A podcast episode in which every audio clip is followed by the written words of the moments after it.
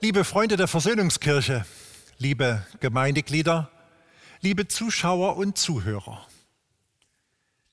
Als Jesus am Kreuz hing, begriffen viele Menschen nicht, was da geschah. Markus erzählt uns im 15. Kapitel seines Evangeliums, wie sich die Menschen damals gegenüber dem Geschehen vor den Stadtmauern von Jerusalem auf dem Hügel Golgatha, der Hinrichtungsstätte, unterschiedlich positioniert haben. Ich frage Sie heute, wie blicken Sie auf Karfreitag? Was ist Ihre persönliche Einstellung zu dem, was da geschah, dass Jesus am Kreuz gestorben ist? Da gab es die Vorübergehenden, Vers 29. Und die vorübergingen, lästerten ihn und schüttelten ihre Köpfe und sprachen, Hilf dir nun selber und stärk herab vom Kreuz. Jesus ist ihnen egal. Er interessiert sie nicht. Sie waren unterwegs zu dem Passafest in Jerusalem in Feierlaune und Feierstimmung. Sie haben es gar nicht an sich rangelassen, was da geschah. Dann gab es die Spötter, Vers 31. Desgleichen verspotteten ihn auch die hohen Priester untereinander samt den Schriftgelehrten und sprachen, anderen hat er geholfen und kann sich selber nicht helfen. Ist er der Christus, so steige er vom Kreuz, damit wir sehen und glauben. Kennen Sie das? Die Spötter wollen ein Zeichen. Sie glauben nur das, was sie sehen. Sie begreifen nicht, dass Jesus keine Anerkennung braucht und nichts tut, um sich selber zu erhöhen. Sie spotten, also ich habe Jesus nicht darum gebeten, für mich am Kreuz zu sterben. Wenn er es selber will, soll er es für sich tun. Sie wehren sich innerlich dagegen, dass dieses Geschehen etwas mit ihnen persönlich zu tun haben soll. Drittens, Menschen, die im Leid noch andere mitreißen, Vers 32, und die mit Jesus gekreuzigt waren, schmähten ihn auch. Ja, so geht es manchen, die Leid tragen. Sie gönnen den anderen nicht, dass es ihnen besser geht und versuchen irgendwie noch andere mitzureißen, ihnen auch was Negatives nachzusagen. Das hilft manchmal, die eigene Schwere besser zu ertragen. Viertens gibt es die Unkundigen. Vers 35. Und einige, die dabei standen, als sie das hörten, sprachen, siehe, er ruft Elia. Manche von Ihnen wissen vielleicht, dass in allen vier Evangelien dieses besondere aramäische Wort, das Jesus in seiner Sterbestunde gesagt hat, aufgezeichnet ist. Eli, Eli, lama sabachthani.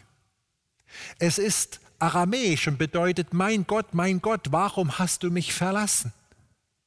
Eli bedeutet hier, mein Gott, und die Unkundigen dachten, dass er den für die Juden wichtigen Propheten Elia anbeten würde.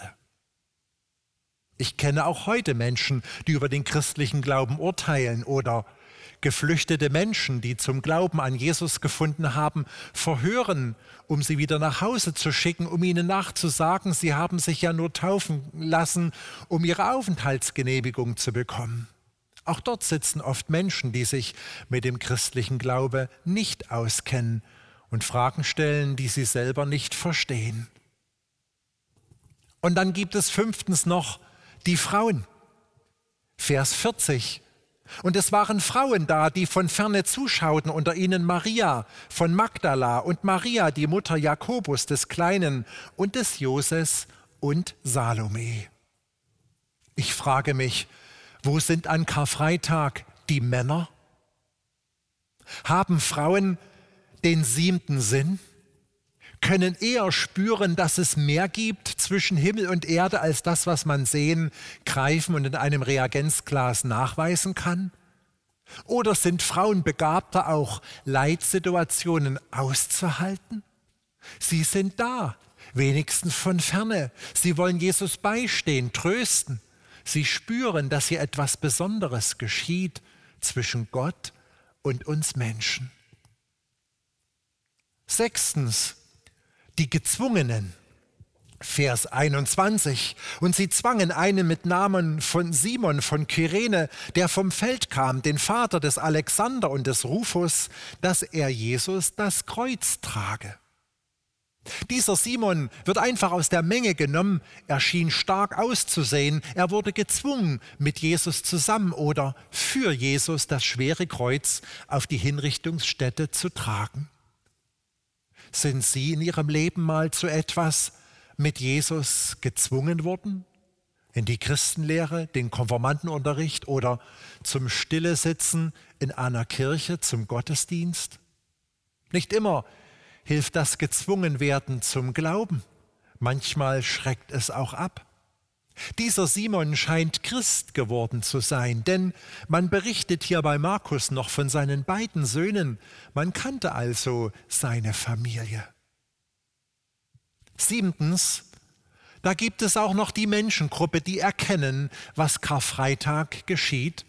Zu ihnen zählt der Hauptmann, der im Vers 39 sagt, der Hauptmann aber, der dabei stand, ihm gegenüber und sah, dass er so starb, sprach, Wahrlich, dieser Mensch ist Gottes Sohn gewesen.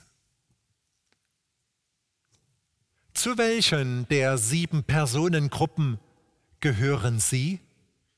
Mit welchen können Sie sich eins machen? Was ist Ihre persönliche Einstellung zu Karfreitag und dem Sterben Jesu vor 2000 Jahren auf dem Hügel Golgatha? Jesus hing am Kreuz und wusste, die Mehrheit der Menschheit versteht nicht, was hier zwischen Himmel und Erde geschieht. Jesus rechtfertigt sich nicht. Jesus verteidigt sich nicht.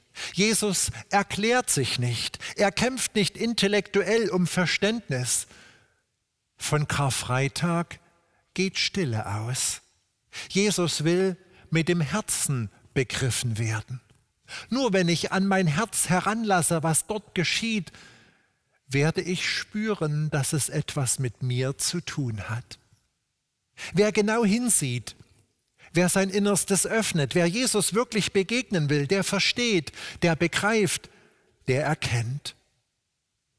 Das, was Karfreitag passiert ist, hat etwas mit mir zu tun. Jesus ist auch für mich gestorben.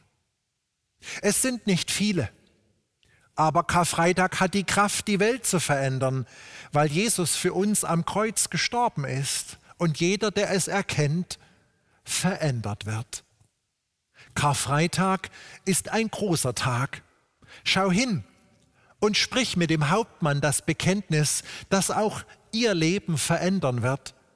Wahrlich, dieser Mensch ist Gottes Sohn. Danke, Jesus. Amen.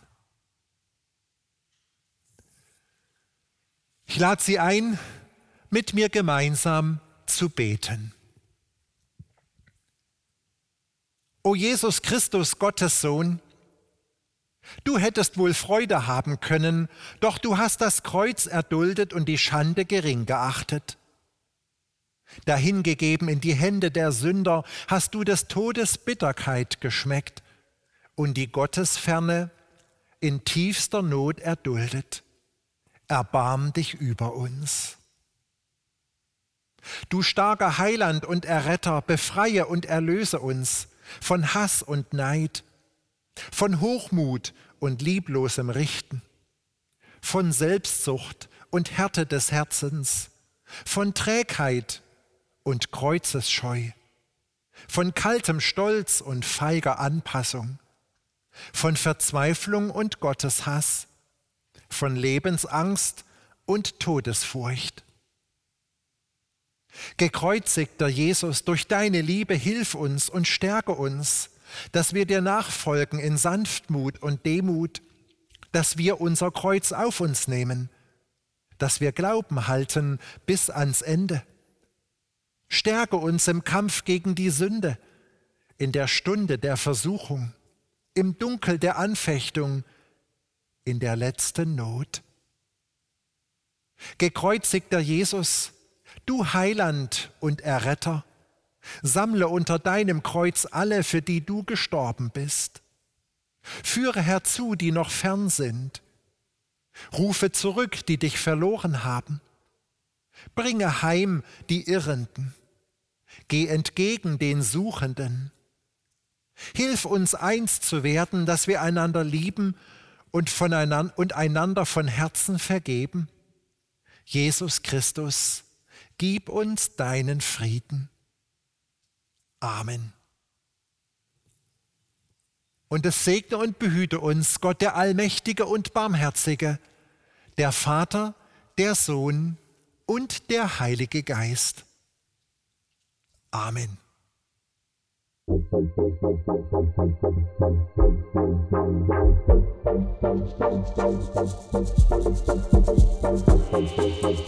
Musik